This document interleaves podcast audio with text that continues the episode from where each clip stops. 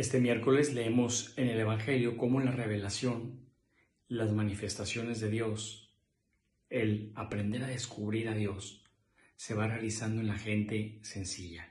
Dios se revela, se manifiesta en la gente sencilla.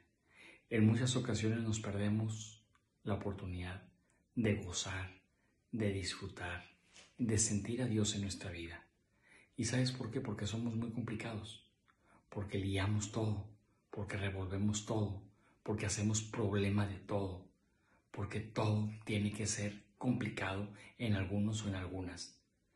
¿Quieres disfrutar de Dios en tu vida? ¿Quieres gozar de la gracia de Dios en tu vida? ¿Quieres sentir la presencia de Dios en tu vida? Suéltate, suelta todo lo complicado o complicada que eres y goza de la simplicidad. En la simplicidad verás a Dios.